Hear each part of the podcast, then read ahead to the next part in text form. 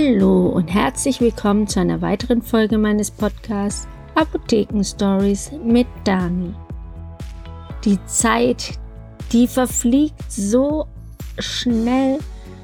Das Jahr ist schon wieder rum und die meisten von uns, geben wir es mal wirklich zu, sind echt im Stress.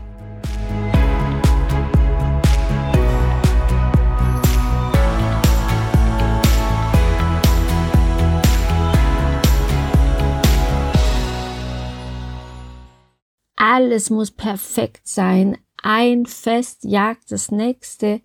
Ein Feiertag jagt den nächsten. Die Familie will kommen. Und die Hausfrau von heute und auch von damals hat es immer noch im Kopf, dass alles perfekt sein muss, sonst ist sie nicht angesehen, sonst lästern die Leute über sie und sagen, oh, guck mal, die hat ja überhaupt nichts im Griff. Was jeder Einzelne aber leistet in der heutigen Zeit, das weiß nur er alleine und das muss man sich immer wieder bewusst machen, wie gut man eigentlich ist, was man alles macht, was man alles kann und tut, wo seine Stärken sind. Und das wünsche ich mir, dass sich jeder mal hinsetzt und sich mal Gedanken darüber macht, was er alles leistet. In der Familie, in der Partnerschaft, im Beruf, bei der Arbeit mit den Mitarbeitern. Wo sind denn die Stärken und worauf können wir stolz sein?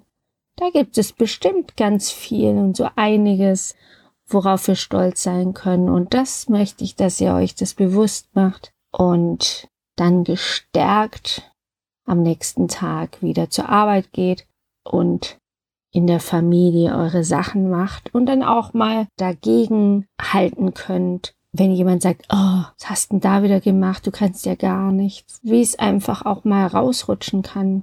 Und dass es euch nicht so weh tut, solche Aussagen, weil ihr wisst, hm, wenn du wüsstest, was ich alles leiste, und das wisst nur ihr, und so werdet ihr stark und könnt dagegenhalten.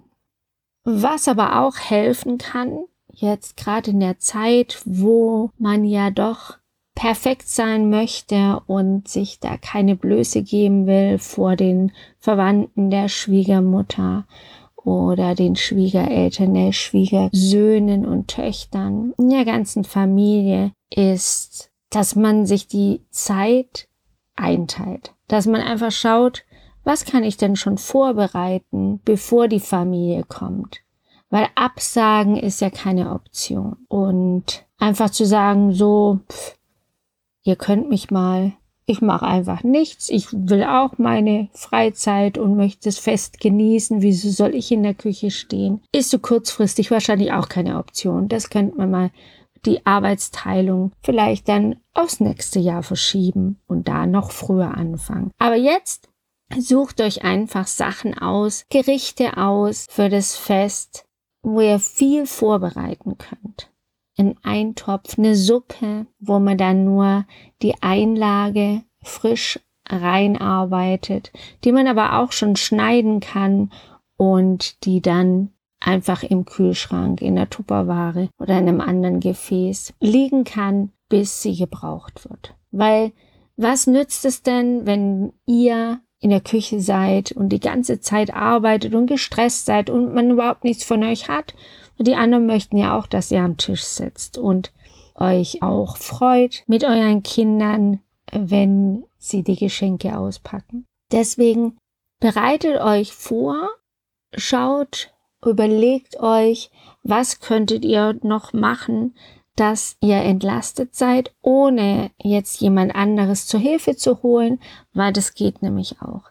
Und dann ist das Ganze viel entspannter. Macht euch eine Liste, was wollt ihr machen? Macht euch eine Liste, wer kommt, wer kommt wann, wann soll die Bescherung sein an Heiligabend, wann kommen am ersten oder zweiten Weihnachtsfeiertag die Gäste, was soll es geben, wo sitzen alle. Also wirklich ganz exakt minutiös aufschreiben und euch überlegen, wie viel vorher fange ich an, damit das Ganze reibungslos läuft. Also zum Beispiel, wenn man jemand abholen muss vom Flughafen oder von der Bahn, dass man weiß, okay, das und das muss ich schon vorbereitet haben.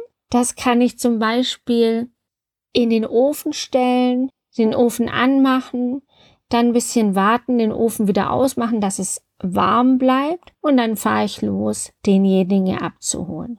Solche Dinge, damit ihr entspannt seid und euch auch so ein bisschen einen Puffer einzubauen, dass alles perfekt ist und eure Nerven geschont werden.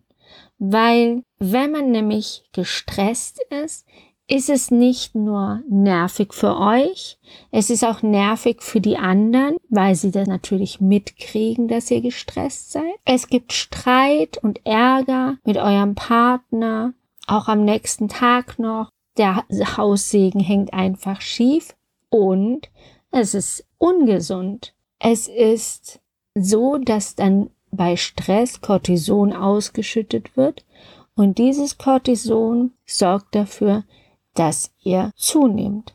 Das sind wie kleine Kalorien und das ist oftmals auch das Lösungskern, nämlich, dass ihr gestresst seid und deswegen nicht abnehmen könnt, wer abnehmen möchte, durch den vielen Stress. Was ihr gegen diesen Stress noch machen könnt, außer dass ihr euch die Zeit gut einteilt und vorarbeitet und vorbereitet. Zum Beispiel auch die Kleidung der Kinder, alles schon hinrichten, euch schon ein paar Tage vorher überlegen, was wollen wir anziehen? Haben wir alles? Fehlt vielleicht noch, fehlen noch die Schuhe oder die Krawatte oder sonst irgendwas. Nicht, dass das am Tag davor, wo man nicht mehr einkaufen gehen kann, rauskommt ah, da fehlt aber noch was Wichtiges, sondern dass man das einfach alles rechtzeitig macht. Gönnt euch auch Auszeiten, also guckt, wenn ihr merkt, dass ihr gestresst seid oder dass euch das jetzt zu viel wird, da kann man auch, das kann man auch lernen, die Anzeichen zu erkennen rechtzeitig, aber das muss man lernen, das dauert eine Weile. Und zuerst merkt ihr, Ihr seid gestresst, da ist es schon zu spät. Dann das nächste Mal hört ihr eher drauf, dann seid ihr kurz vorm Platzen und dann zieht ihr euch zurück und atmet tief durch. Am besten atmet man so, dass man auf drei einatmet und auf sechs ausatmet.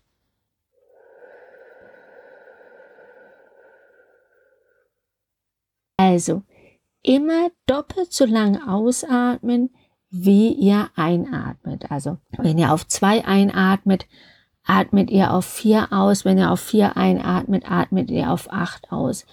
Das wird am Anfang nicht klappen, nicht so gut, weil ihr immer denkt, es kriegt gar keine Luft mehr. Wie lange soll ich denn noch ausatmen?